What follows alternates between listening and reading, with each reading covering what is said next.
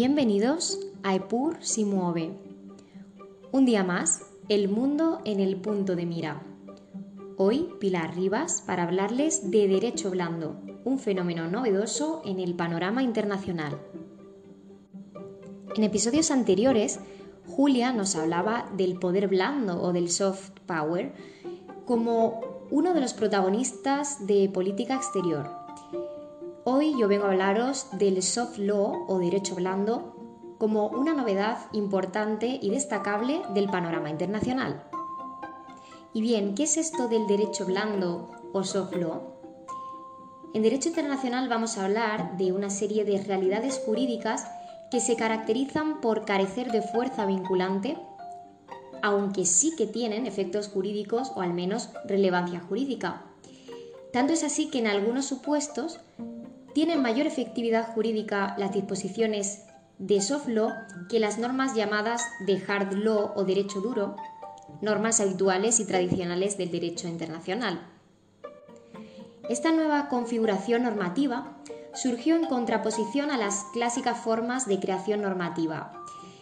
Vamos a dejar en el soft law de lado la prohibición de conductas o la obligación de las mismas para apostar, por el contrario, por la sugerencia, la promoción y el planteamiento de propuestas eh, de pautas de conducta que sean asumidas de una forma voluntaria. Esta es la clave. En este sentido que comentábamos, el soft law surte efecto a través de la influencia. Es una herramienta reguladora y no se basa en las consecuencias formales de haber violado una norma, eh, sino que se basa en la creencia general de que esta ley blanda representa una norma oficialmente sancionada. Es reseñable que en un mundo cada vez más globalizado, donde las relaciones surgidas entre los diferentes ámbitos de la política, economía y los aspectos de la vida social a nivel nacional e internacional, los órganos gubernamentales del Estado han dejado paulatinamente de lado estos métodos habituales de regulación normativa en esa sociedad líquida que hablaba Bauman, que transcurre tan rápido, se prefiere el soft law antes que el hard law, con un ámbito de cierta libertad y rapidez para los estados.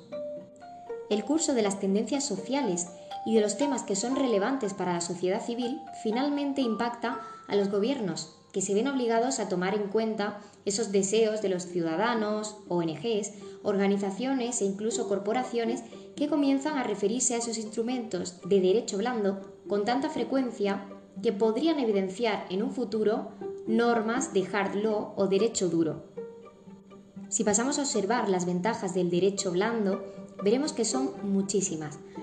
Por una parte, podemos ver que se llega a un acuerdo eh, internacional de una manera mucho más rápida y más sencilla cuando la formulación de este acuerdo no es vinculante, porque es más sencillo que se adapte a la dinámica de la política y la diplomacia actual.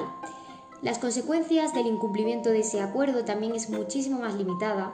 Como vimos, no es coercitivo, no es obligatorio y los estados pueden evitar ese proceso de ratificación de tratados nacionales, ese control legal y constitucional que requiere. Los instrumentos de ley blanda, además, son flexibles y fáciles de modificar o reemplazar, especialmente en la dinámica de las organizaciones internacionales.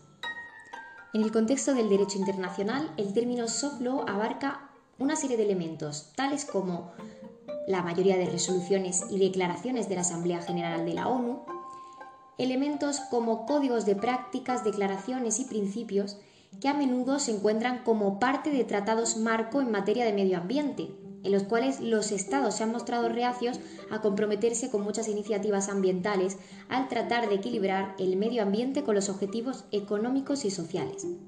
También tenemos los planes de acción, como el Programa 21 de la ONU, para promover el desarrollo sostenible. Por otro lado, los actos de regulación internacional como los estándares ISO, que crean códigos de conducta que ya no solo afectan a la voluntad de los estados, sino que también imponen principios políticos y éticos transnacionales a las compañías y empresas privadas.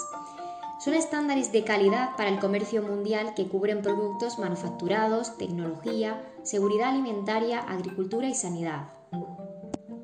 A nivel nacional, los oyentes españoles podréis identificarlo muy fácilmente con AENOR, la Asociación Española de Normalización y Certificación, una entidad dedicada al desarrollo de estándares y certificados en todos los sectores industriales y de servicio, y que internacionalmente participa en la creación de las normas ISO.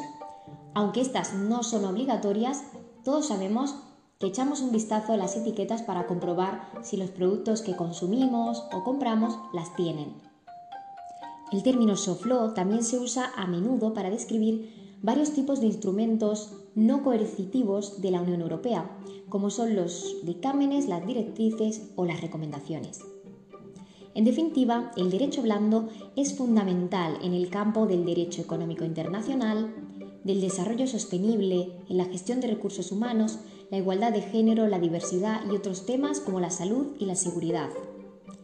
Las relaciones internacionales actuales son cada vez más sutiles y todos estamos expectantes observando si los gobiernos o empresas se sitúan a la vanguardia de los compromisos de desarrollo social, laboral, medioambiental o de seguridad, aunque estos compromisos no sean obligatorios, pero inconscientemente damos por hecho que lo son. Y eso es todo por hoy. Les esperamos en la próxima semana aquí en Epur si mueve con este y otros muchos temas interesantes para tratar.